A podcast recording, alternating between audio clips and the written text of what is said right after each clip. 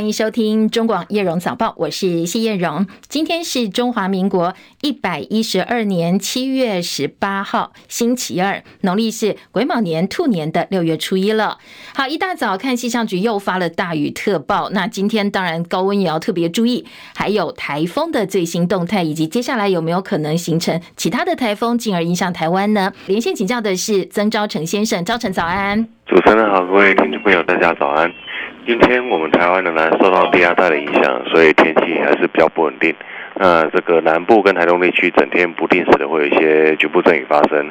啊，其他地方也是在中午前之前是比较偏多云到晴的一个天气形态，但是午后过后、中午过后，每一个地方都会有一些午后雷阵雨发展的一个机会，尤其在中部以北跟各地的山区会有一些比较大的雨势发生。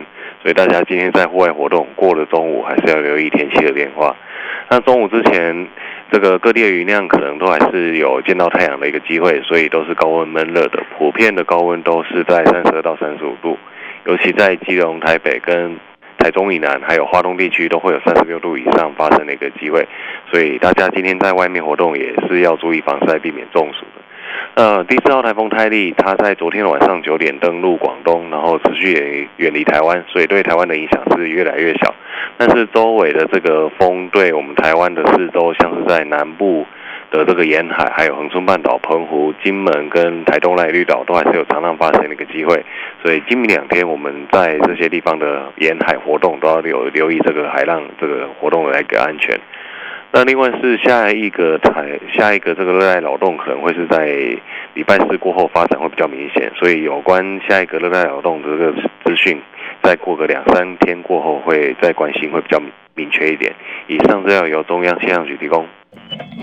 好，谢谢昭成提醒，提供给大家参考。再过两三天呢，再来关心这个接下来的天气系统会不会形成台风。好说，距离台湾可能会稍微更近一点哦，所以我们来密切关注。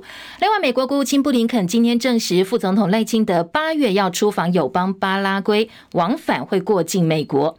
而布林肯特别强调，台湾的副总统呢过境美国有多次潜力，所以他呼吁北京不要挑衅，强调美方致力维系台海的和平稳定。总统府昨天也开了记者会，公布副总统赖清德将出席巴拉圭总统当选人潘尼亚，或者有些媒体翻贝尼亚哦，八月十五号的就职典礼。昨天我们的总统府也证实说，会依循往例，过去呢出访南美洲或中南美洲都会安排在美国过境。外交部次长于大雷说：“总统特别指派赖副总统担任特使，率团前往祝贺。呃，特使团定于八月十四号上午抵达巴拉圭进行访问，十五号参加比尼亚总统就职典礼。呃，我们呃去南美洲或中南美出访，呃，以往都会安排在美国过境。我想我们这次也以。”这个以往的惯例来办理，当然美国的话，当然以往也是以舒适、便利、安全跟尊严的原则来办理。好，不要忘记赖清德还有另外一个身份哦，就是总统参选人。而同样是总统参选人的国民党总统参选人侯友谊，他现在也规划八月访问日本，要跟前首相麻生太郎。见面，那九月要访问美国。民众党总统参选人柯文哲呢，没有再规划访美了。接下来如果要出访的话，会先以安排东南亚为主。来关心清晨收盘的美国股市，本周美国部分大型企业就要公布财报，而且官方也会发布经济数据，所以今天的美股清晨收盘延续涨势，四大指数通通都是收红的。道琼涨七十六点，三万四千五百八十五点；标准普尔指数涨十七点，四千五百二十二点。而在纳斯达克指数部分呢，是涨一百三十一点。一万四千两百四十四点，费城半导体涨八十六点，涨幅百分之二点三二，三千八百三十七点。台积电 ADR 今天清晨收盘跌了百分之零点三三，收在一百零七点七九块钱，这是美元了。美股四大指数今天收盘都是收红的。另外呢，特斯拉礼拜三要公布财报。美国银行、摩根史丹利、高盛，还有 Netflix 的财报呢，通通都是这个星期会揭晓。而深夜收盘的欧洲股市则是气氛不太一样哦，今天收跌，伦敦股市跌二十八点，来到七千四百零六点；法兰克福指数跌三十六点，一万六千零六十八点；巴黎 C C 四十指数跌八十二点，跌幅有百分之一点一二，七千两百九十一点。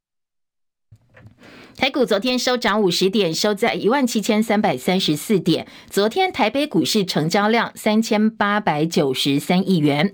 另外，台北外汇市场台币兑美元收盘重贬了一点五九角，三十一点零五二兑换一美元。昨天的成交量八点六一亿美金。呃，在财经市场或者科技业，另外关注一个话题是超微 AMD 执行长苏姿丰昨天已经搭专机抵达台湾了。不过第一天相当低调，没有受访，直接从机场离开。他本来是要去阳明交大的，要参加颁授名誉博士的学位相关的一个典礼，但是因为航班延误改期。不过校方特别强调，典礼还是会举行，现在场地都已经安排完成了，只是要延到礼拜四。科技界则预测说，这次苏姿到台湾来，应该是循先前黄仁勋的模式，除了固装之外呢，也要另外寻找供应链。讲到台湾的这些供应链厂商呢，在国际当然是相当有影响力。不过呢，上一次竞选期间喊出让美国再次伟大口号的前美国总统川普，他最近接受美国媒体访问的时候，语出惊人的说。呃，记者其实是问他哦，说呢，如果因此要跟，因为台湾要跟中国大陆发生军事冲突的话，美国到底该不该保护台湾？他说，他不会表明美国是不是应该保护台湾，但是台湾确实拿走了我们所有的半导体业工作。那主持人很紧张，马上更正他哦。川普却没有接受更正，再次强调说，台湾人很聪明，台湾人夺走了我们的事业，我们应该阻止他们，我们应该向他们收税，我们应该对台湾建立起贸易壁垒。川普在任职美国总统期间，曾经喊出让工作机会回到美国本土等政策。当时他也说过，中国人抢走了美国人很多工作，更因为中国运用各种机会崛起，所以川普政府不断祭出强硬甚至比较激烈的手段来进行双方的较劲。不过在最新的访谈当中，现在呢，他把夺走美国人工作机会的这样一个矛头指向了台湾。美国媒体服饰新闻访问的时候。呃，来问川普，当时呢，川普针对美国到底应不应该保护台湾回答，如果说他是总统的话，就不会说美国应该保护台湾，因为他不想让别人知道他在想什么。如果呢，直接表明说美国要防卫台湾，那在谈判上他就会处于劣势。他接着表示，台湾拿走了我们所有的半导体工作，你知道我们以前是自己做晶片，现在百分之九十晶片都是台湾做的。那主持人呢？呃，再请他说的更精确一点。那川普就说：“我所谓百分之九十的晶片，指的是先进的高阶晶片，而不是所有的晶片。甚至他说，如果中国拿下台湾的话，那中国就有能力翻转全世界。”反问主持人：“难道不是这样吗？”这番言论在美国当然引起很多讨论哦。实际上呢，呃，美国它呃在川普任内打造的“美国制造”这样一个口号呢，就是希望让美国制造业劳工就业机会能够重新活络起来。不过，当然其中的美中贸易大战引起了相当多的质疑，因为呢，一旦引起美中贸易大战，会影响到的对象也包括川普的支持者哦，很多基层的劳工。乌克兰攻击克里米亚大桥，俄罗斯方面宣称平民死伤，俄罗斯总统普京则扬言他会展开报复。戚海伦的报道。英国广播公司 BBC 报道，俄罗斯总统普廷扬言要对克里米亚大桥遭受恐怖攻击进行报复。克里米亚大桥连接克里米亚半岛和俄罗斯本土。俄罗斯交通部指出，大桥的支撑没有受损。莫斯科将这起攻击事件归咎于乌克兰，但基辅方面还没有正式表示将对此负责。俄方指称有两名平民丧生，一名孩童受伤。克里米亚大桥开通在二零一八年，实现了俄罗。罗斯和克里米亚之间的公路和铁路旅行。克里米亚是二零一四年被俄罗斯并吞的乌克兰领土。俄罗斯当局指控乌克兰用两艘无人水面舰艇攻击克里米亚大桥，这些无人机在水上而不是在空中飞行。乌克兰安全部门一名消息人士告诉 BBC，乌克兰是这次攻击的幕后黑手。普亭宣称这座大桥很长时间没有用于军事行动，指责乌克兰发动了毫无意义而且残酷的恐怖攻击。记者戚海伦报道。好，俄罗斯已经宣布停止参与黑海的谷物协议。乌克兰总统泽伦斯基谴责这项决定，痛批任何人都没有权利破坏任何国家的粮食安全。而这个决定呢，可能也会影响到全球的粮食供应。戚海伦的报道。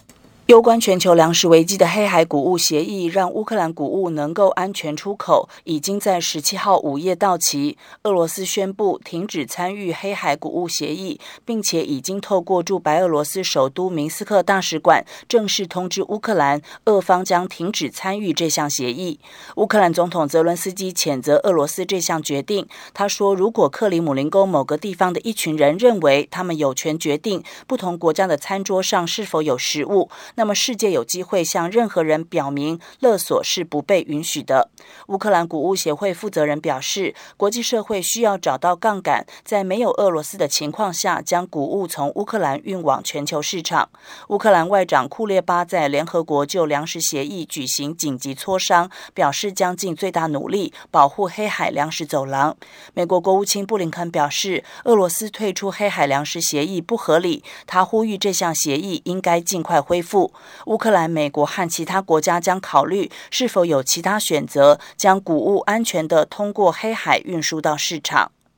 记者戚海伦报道：好，全球粮价可能会受到影响，再度上涨。另外一个会影响到全球粮价跟粮食供应的，就是极端气候了。北半球热浪席卷，加州死亡谷最新温度五十六度摄氏五十六度。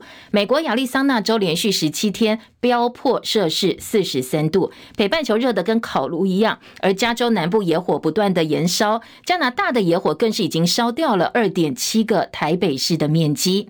而南韩七月中旬开的全国连降暴雨，洪水、土石流。今天早上最新的统计数字哦，至少四十个人死亡，九人失踪，上万人被迫撤离家园。搜救部门还在搜寻生还者。而在中清北到清州的地下车行道，上周六被洪水灌入之后呢，搜救导致包括一辆公车在内有十五辆车受困。呃，光是这个水罐地下道，至少十三个人死亡。美国之音报道，大陆旅美学者邓绿文撰文说，大陆的外长秦刚已经连续超过二十天没有在公开场合露面了，所以大家猜疑不断。不过秦刚的身体看起来前段时间出来还不错，所以呢，很多的媒体还有包括这位邓绿文分析说，他是中共领导人习近平的权力班子相当重要的官邸。如果接下来几天官方还是没有发布秦刚见外宾或者是出访消息，可能他真的出现问题了。问题还不清，比如权力斗争或涉嫌腐败、男女情爱等等。那很多推特这些社群网站则说，秦刚被中纪委约谈，最主要是他外遇生子。很多人说，可能秦刚接下来不会被重用了。世卫组织表示，波兰有二十九只猫咪筛检出 H5N1 的禽流感病毒阳性，染疫的猫咪当中有十一只死亡，另外十四只呢是被安排安乐死。波兰是第一个通报大范围出现很多猫咪感染禽禽流感的大范围感染的国家。猫咪接触禽流感病毒来源还不清楚，都还在调查当中。不过一旦哦猫咪感染禽流感，症状还蛮严重，包括呼吸困难、血性腹泻，还有神经系统一些。症状，某些情况病情会很快速的恶化，甚至导致死亡。不过 WHO 特别呃这个澄清说，其实人类相对来讲感染的风险是没有这么高的，而人类感染禽流感的案例不多。不过如果真的感染的话，也是相当高的死亡率。从二零二零年到现在，通报十二起人类感染 H5N1 的案例，其中有四例是重症。台湾恐怕再遇到外交逆境。根据洪都拉斯网络媒体数位进程的报道，尼加拉瓜六月底向中美洲议会提案，要撤销台湾立法院的常驻观察员资格，改由中国人大代表会议来取代。我外交部痛批尼国为了获取外援，甘为中国的马前卒。中美洲议会现在在休会，八月还会再开会，到时候就会来审查尼加拉瓜的这个案子哦。这也是尼加拉瓜跟我们断交之后。后呢，很多的外媒说这是回踩台湾的一个行为。中美洲议会会员国包括了瓜地马拉、萨尔瓦多、洪都拉斯、尼加拉瓜、巴拿马以及多米尼加。另外还有墨西哥、委内瑞拉、波多黎各、摩洛哥，还有我们在内的所属国会，一共八个观察员。我们在一九九九年加入成为永久观察员。现在呢，很多国家已经倒向中国大陆，包括萨尔瓦多、洪都拉斯、尼加拉瓜跟多米尼加，都已经倒向支持中国大陆，承认中华人民共和国才是中国人民的代表。呃，现在中美洲议会当中只剩下一个国家还站在台湾这一边哦，就是瓜地马拉。整体来讲哦，整个情势对台湾相当的不利。日本已故前首相安倍晋三的夫人安倍昭惠昨天抵台访问四天，台湾安倍晋三之友会举行晚宴欢迎他，包括副总统赖清德、立法院长游锡坤、日本驻台代表全玉泰等人都出席了这场晚宴。安倍昭惠在晚宴上表示，安倍在家吃台湾凤梨拍照上传社群媒体的时候，他就在旁边。而且呢，他还说，安倍时时刻刻都在想能够帮台湾做哪些事情。去年七月，他的先生安倍晋三过世之后，本来在过世前，安倍希望等到疫情告一段落，他要到台湾来访问，没想到计划就无法实现了，非常的遗憾。他也相信台日现在跟未来都会是友好呃友友好国家的关系。他说呢，他会跟安倍的灵魂一起为台日关系努力。好，等一下，在广告之后回来，我们来听听看国内的政治话题。好，在大家睡觉的时候呢，昨天晚上哦，包括了民众党党主席柯文哲接受网络媒体专访，以及郭台铭他投书美国媒体《华尔街日报》，都有针对接下来的国内的选举情势啦，或者是一些他们对于两岸关系的看法提出意见。民进党总统参选人副总统赖清德日前投书美国媒体《华尔街日报》，他提出了和平四支柱，阐述两岸政策。测他的看法，而《华盛顿邮报》今天是刊登红海集团创办人郭台铭的投书。郭台铭在文中批判蔡英文总统跟赖清德拒绝接受一中各表的一中框架，加剧两岸威胁。他主张台湾必须在一中框架的基础上直接跟中国大陆谈判，同时担心台湾对美国产生不健康的依赖。他也重申，执政的民进党不应该利用党派政治优势或者中美对抗的局势来取代。跟对台湾未来影响最大的一方进行对话跟谈判的实际工作，当然他指的是中国大陆哦。郭台铭说，按照所谓的九二共识，台湾跟中国大陆都同意接受一中框架，同时曾经进行讨论。他说，多年来达成很多成果丰硕的协议。不过，蔡英文在二零一六年上任之后不久，北京就以他拒绝接受陆方诠释的九二共识，就是陆方把台湾视为中国的一部分，终止了两岸会谈，会谈到现在都没有恢复。北京、华盛顿跟台北三方，郭台铭说都应该对目前的对抗局势负有共同责任。不过呢，尽管都要负责，台湾面临的风险是最大的，所以他说这必须要由台湾、台湾人民跟台湾领导者采取必要的措施来保障自身的未来。他认为，台湾领导者跟同党候选人如果放弃一中框架，将会大幅升高战争的威胁，导致台湾在国际上被孤立，同时呢，也会损害到我们的经济，吓跑投资者，让台湾变得更不安全。所以他的主张是即刻恢复两岸直接谈判，而且这样一个谈判前提呢，是在一中的框架之下。好，民众党二零二四总统参选人柯文哲昨天接受东森新媒体 ET Today 专访，被问到说，呃，接下来台湾跟大陆关系怎么定调？他也回应了，他笑说，现阶段不可能统一，不可能独立。那请问国民党、民进党到底在乱什么？至于国民党在两岸论述上长期主张九二共识。呃，柯文哲认为国民党说有，民进党说没有，连有跟没有都没有共识，你不要去讨论内容了。他说两岸之间吵了三十年，结果问说那九二共识到底是什么东西，大家都讲不出来。他说自己是有科学经验的人，只觉得 ridiculous 就是有点荒谬可笑。那柯文哲，你自己的两岸论述到底是什么呢？你会提出什么样的论述，让中共愿意跟你谈呢？柯文哲在接受访问时，他举了美国国务卿布林肯的话，他说呢，可以合作的时候合作，需要竞争的时候竞争，要对抗的时候对抗。记者又质疑柯文哲，你有没有获得中共的善意？有没有获得中共的信任？柯文哲说，至少现在我柯文哲是很成功的 model，是一个成功的范例。我双城论坛办完了。从一九九九零年总统李登辉之后，台湾有三十四年没有召开国事会议，所以他认为应该让主要政党领袖大家坐下来，针对国内有争议的题目进行讨论。虽然不见得百分之百会有结论，但是有一些争议议题，包括核能啦、对大陆关系怎么定调等等。他说，只要坐下来，按照他过去的经验，百分之八十应该可以达成共识。那他自己认为，如果两岸现在不往来是不好的，他如果当选的话，会。说服对对方从没有争议的部分先开始恢复交流，例如呢，他会先开放台湾的大陆呃大学给大陆的学生来就读，也会解除陆客的禁团令。好，当然，柯文哲昨天访问的议题相当多。讲到国防议题呢，他也认为说天下没有白吃的午餐，所以他认为国防经费要拉到三趴百分之三 GDP 的百分之三。他也说呢，其实哦，你跟老共就是重点是吓阻，你知道你打不过他，但是要让对方知道你自己如果真的打我的话，你也会很惨，搞不好中国国家主席习近平的位置会保不住。他说，国防力量要维持的就是这个等级。另外，他也语出惊人的说，他当过台北市长，很清楚万安演习是假的。他举例呢，他挖了七十多个战备井，因为百分之九十七点五的水来自同一个净水厂，一个巡弋飞弹下来就挂了，两百五十多万人没水，三天死一半。他说这些不是早就准备了吗？但是我们好像有准备吗？他说抗中保台没有意见，但是必须要务实。所以他对民进党的批评是务实，不要打嘴炮。他还说，金厦大桥对金门发展有需要。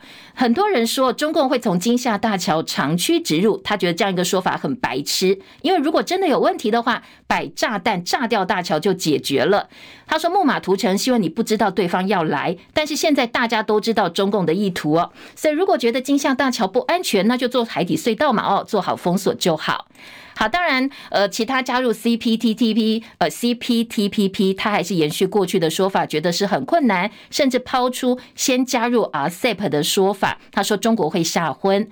这个星期立法院临时会要审议台美二十一世纪贸易合作协定，柯文哲直接说：“哎呀，这个宣示的效果多，实质的呃内容很少，是安慰剂。”他还说：“美国如果今天主动说我跟你台湾签自由贸易协定，你台湾还不敢签哦，喊这么大声是因为不呃知道不会签。如果真的签的话，你台湾更害怕哦，根本就不敢签了。”好，再来，在国内的政党竞合问题上哦，针对郭台铭可能会独立参选，柯文哲说，自从郭台铭抛出了并购说之后，民众党全党都很害怕，好像跟郭先生见面就是要来谈并购。他说郭台铭也没有打电话给他，他猜郭台铭应该会先处理国民党的问题。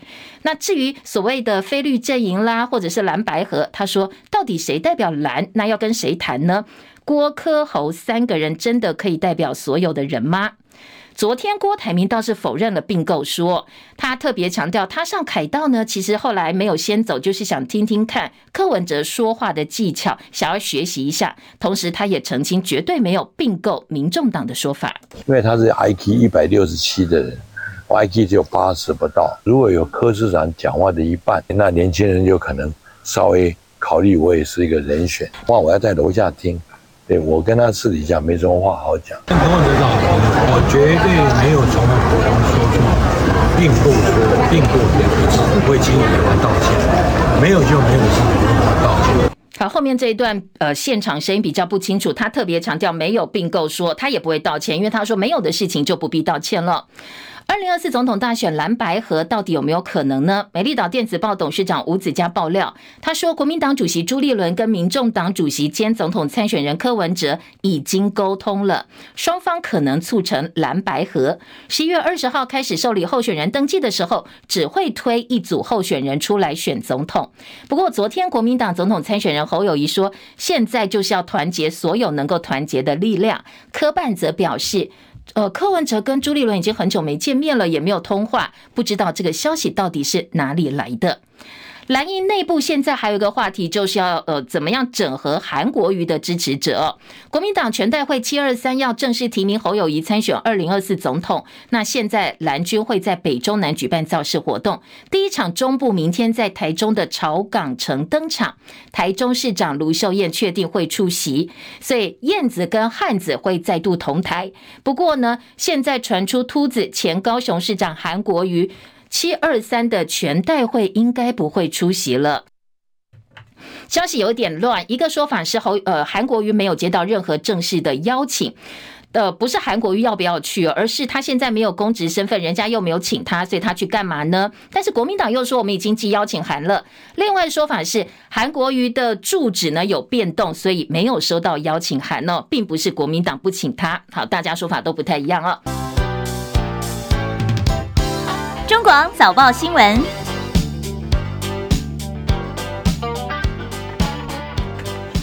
回到今天早报的头版重点，来关心头版头条焦点。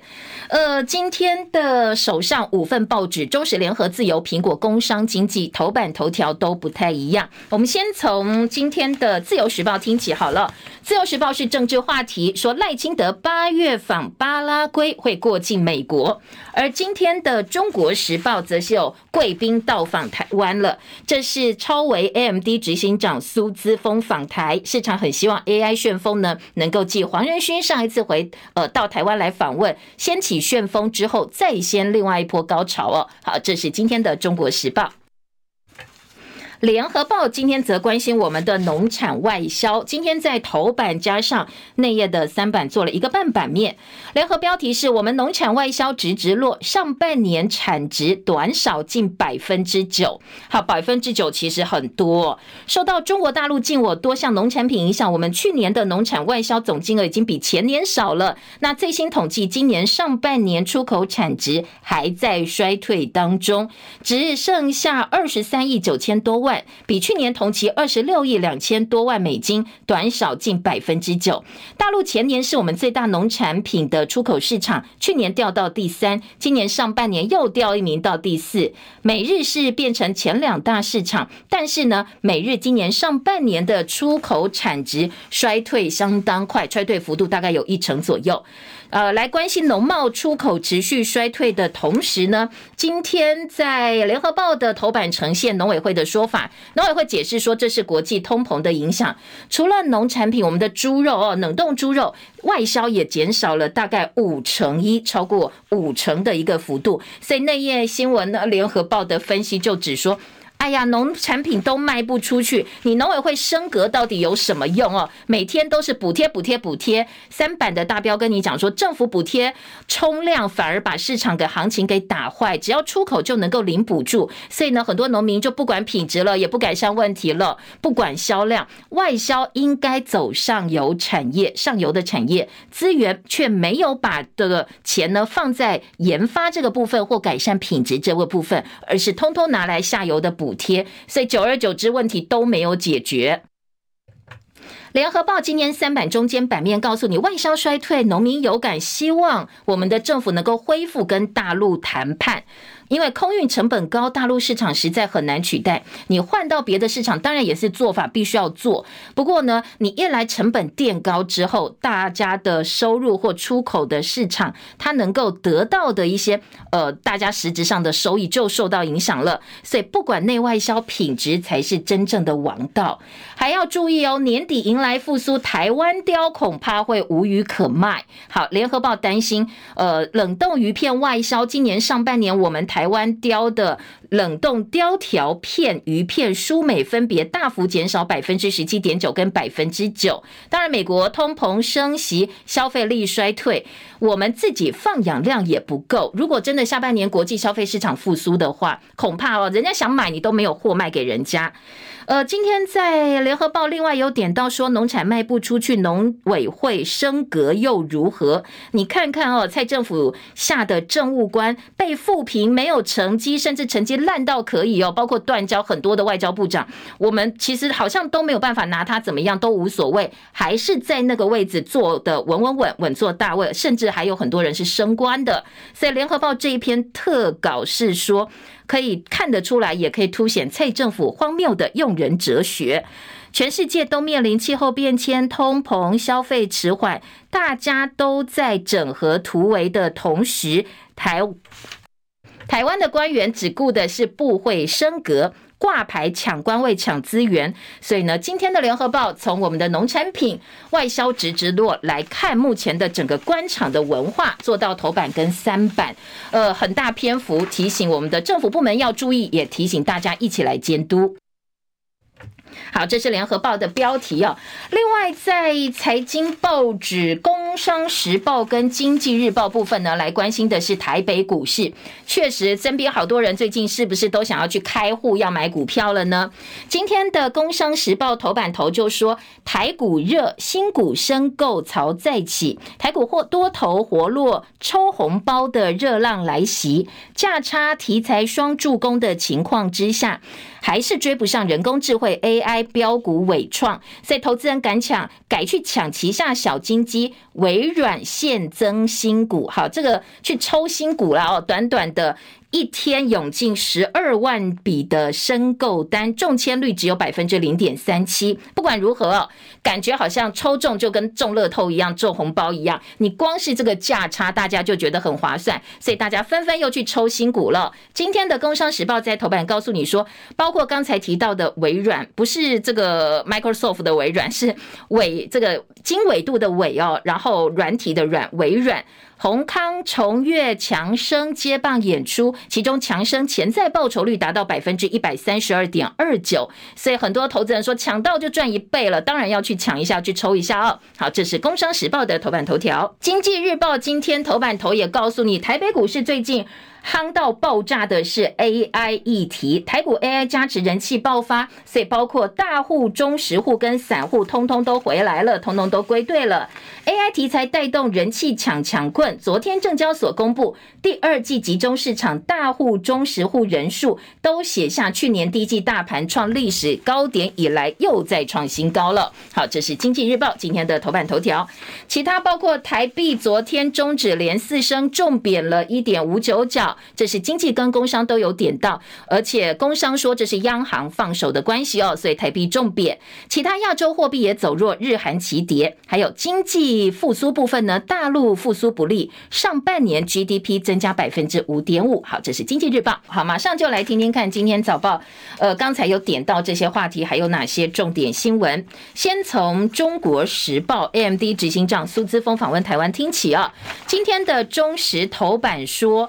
呃，继辉达创办人黄仁勋月前到台湾来引起 AI 旋风，有半导体女王称号的微软 AMD 执行长苏姿丰也到台湾来固装 AI 供应链的意味浓厚。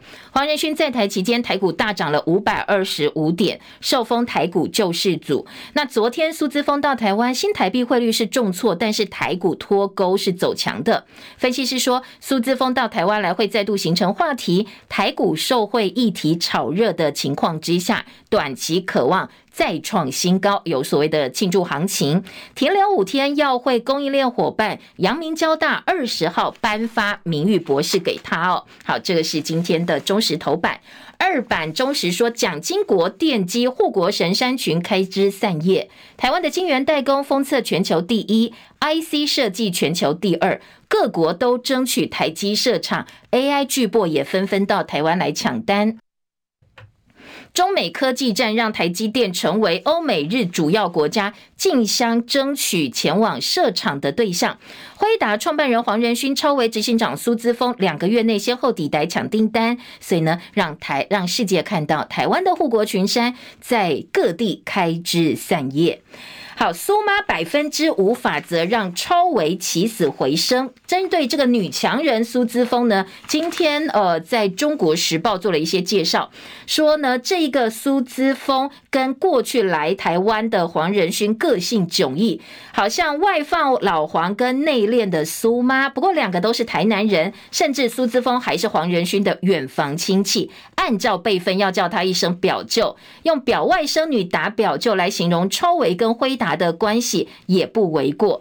好，说这个在苏姿丰的部分呢，他是。美国半导体产业华人女性执行长的第一人，她接掌超微的时候，股价不到三块美金，集中火力在高速运算业务，为由台积电代工，趁英特尔制程技术推进不顺呢，去抢英特尔处理器的日场，呃，这个市场，结果。带领了超微走出低谷，百分之五法则更是半导体业津津乐道。他说，就算没有办法一致成长百分之五十，我先从百分之五开始挑战，慢慢慢慢的踏实往前。现在超微股价从当初不到呃三块美金，现在破百喽，所以真的是蛮厉害的。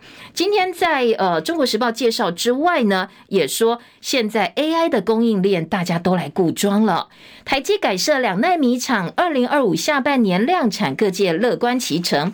高雄市的市长陈其迈说，补足环差资料之后，当然会给予应有的协助。好，这个是今年中时的头版跟二版。其他中国时报下半版面呢，还看到的是，呃，高龄产妇变成生育主力，三十五岁以上已经破三成了。台湾的高龄妈妈越来越多，内政部统计，十年来三十五岁以上产妇占比从百分之十九。一路往上升到百分之三十二，反而是二十五岁到三十四岁，从本来生产主力百分之七十一，现在下滑到百分之五十八。好，当然生育年龄往上提，除了准妈妈自己生产风险增加，孩子染色体也容易有一些先天的缺陷跟异常，必须要特别注意。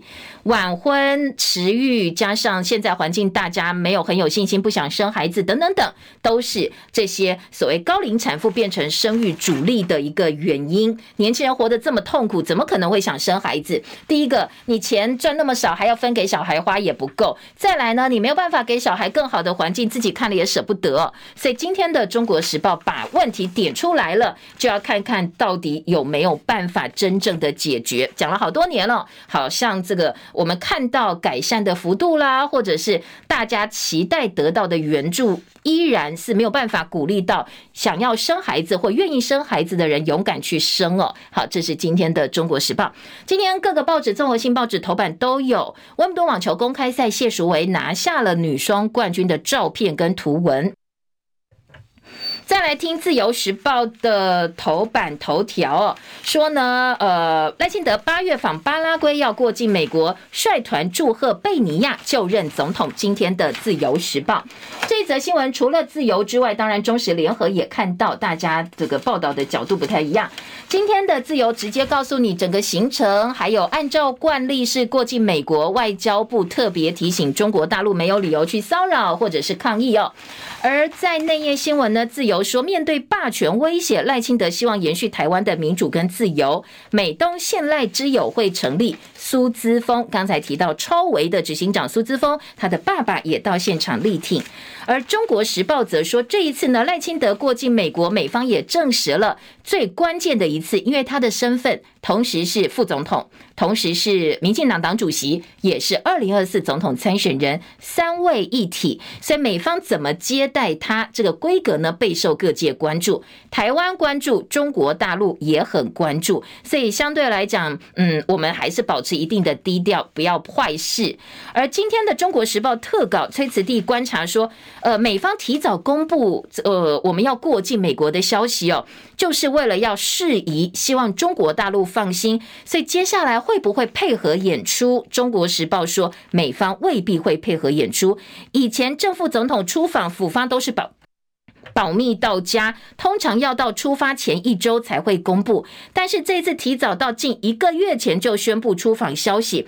除了要去美方，希望外界说，哎，美方不挺赖清德这样一个疑虑不断，想要把它消除，先消毒一下之外呢，也在证明赖清德有延续蔡英文对外的能力。不过，哎，今天的中时特稿说。恐怕美方会不会真的配合演出呢？可以再做观察，因为美方对赖清德是有疑虑的。美国国务卿布林肯上个月访问中国会晤习近平之后，也希望能够促成十一月主办的 APEC 能够帮拜习会铺路，在这样一个氛围之下。为台湾问题或赖清德出访惹得中共不开心，到底有没有价值或值不值得？恐怕美方也会再考虑一下哦。好，再来，《中国时报》也说，侨界准备好了，侯友谊八月访日，九月访美，柯文哲想要走访东南亚会台商。讲到国内的政治话题呢，今天在呃早报、综合性报纸或者是财经报纸政治焦点，我们先快速来扫描一下哦几个重要的议题。嗯，在联合报的部分呢，有包括郭台铭批评赖清德弃一中，各表加剧战争的威胁，希望两岸在一中框架之下呢进行谈判。好，这是联合报。而中国时报的标题今天三版大标说，吴子嘉说十一月二十号蓝白只会推一组的候选人出来选总统，而且还说朱立伦跟柯文哲连上线通话了，接下来要促成整合。但是柯办回应，这是空穴来风。中时记者周玉祥特稿说，倒数一百七十九天的选战观察，蓝白合则两利，摒弃成见才能够翻转政局。七一六挺科大会就是凯道的游行活动变成挺科大会，蓝营批评民众党干部带头鼓噪。侯友宜昨天说他要坦然倾听不同意见，但是呢，也有一点酸酸的说，呃，他尊重所有柯文哲的支持者，所以他说，哎，暗暗示啦，在台下呢，呃，鼓噪他的就是柯文哲的支持者。白银回奉蓝军不要抓战犯。那绿营立委说黄国昌假借公民的力量，希望黄国昌诚实一点。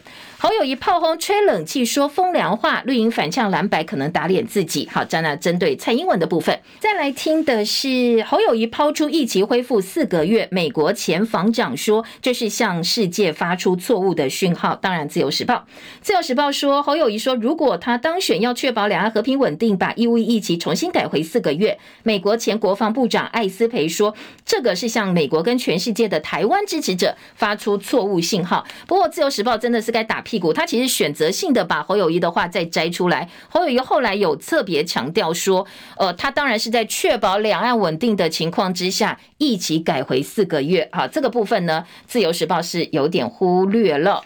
再来听的是，呃，傅昆萁今天在呃自由时报把傅昆萁涉嫌性骚扰，国民党调查出来了，但是最后的结论是查无实证，做到了。版头的大标题，政坛的 Me Too 风波在延烧。昨天有几个跟 Me Too 有关的新闻，包括了行政院原能会主委谢小新被监察院弹劾，已经通过弹劾了，报报他骚扰女秘书，包括职场霸凌、性别歧视、违反防疫规定都被认证，所以监察院弹劾他。而国民党立委傅崐萁被镜文学总经理董成宇指控，九年前在一场国民党参叙当中，傅崐萁没有经过同意把他手抓住，甚至还站起来哦，突然抱住他的头亲他，涉嫌性骚扰。这部分昨天国民党调查出来了，包括呃傅昆奇跟郑正前被指控性骚扰的案子，国民党都说。呃，大家都各执一词，查无实证，也不是任何一方的雇主，所以我们只能够函请主管机关来处理。董成瑜自己也很感慨，他说：“如果连我这样的情况都可以被完全否定的话，那可以想象更多情况只有加害者跟被害人两个人在，他是公开的参叙哦，都还说没有办法认定。那如果只有两个人的话，受害人当然更容易被否定。说很多人都说，哎呀，被摸一下有什么关系？但是被性骚扰只有。”当事人可以感受到，不是很多非当事人所能想象。人家会说，每少一块肉啊，干嘛这么计较？有那么严重吗？但是很多女性或者是有当事经验的人都说，这是一种很深被羞辱的感觉，被践踏的感觉。董成玉说，他收到很多人去支持他，还有好朋友传讯息给他，说自己也有类似的经验，这种感觉就很像被强迫吃狗屎。然后人家还说，呃，这有什么关系？忍耐一下，或者是说又没有掉一块肉哦。好，另外钟沛君哦，国民党台北市议员之前指控政治评论家朱学恒说，呃，他对他曾经上下其手，甚至两度强吻。朱学恒后来消失了一阵子，没有出来当政论政治评论家。不过呢，有最新的消息哦，说呢，呃，他的频道现在。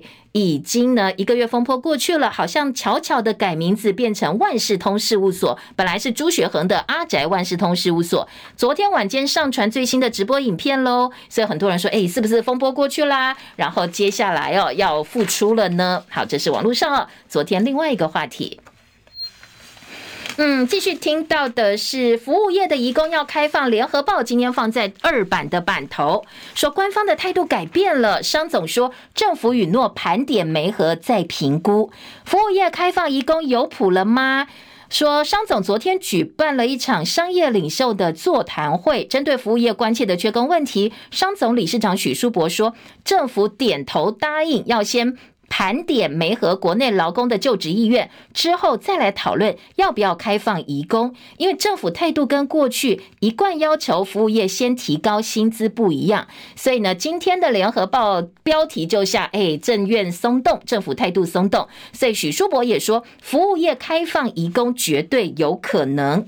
二零二三人才白皮书，民生消费产业陷入缺工还有低薪的恶循环，这是一个没有办法解决或者暂时看不到解决方案的问题。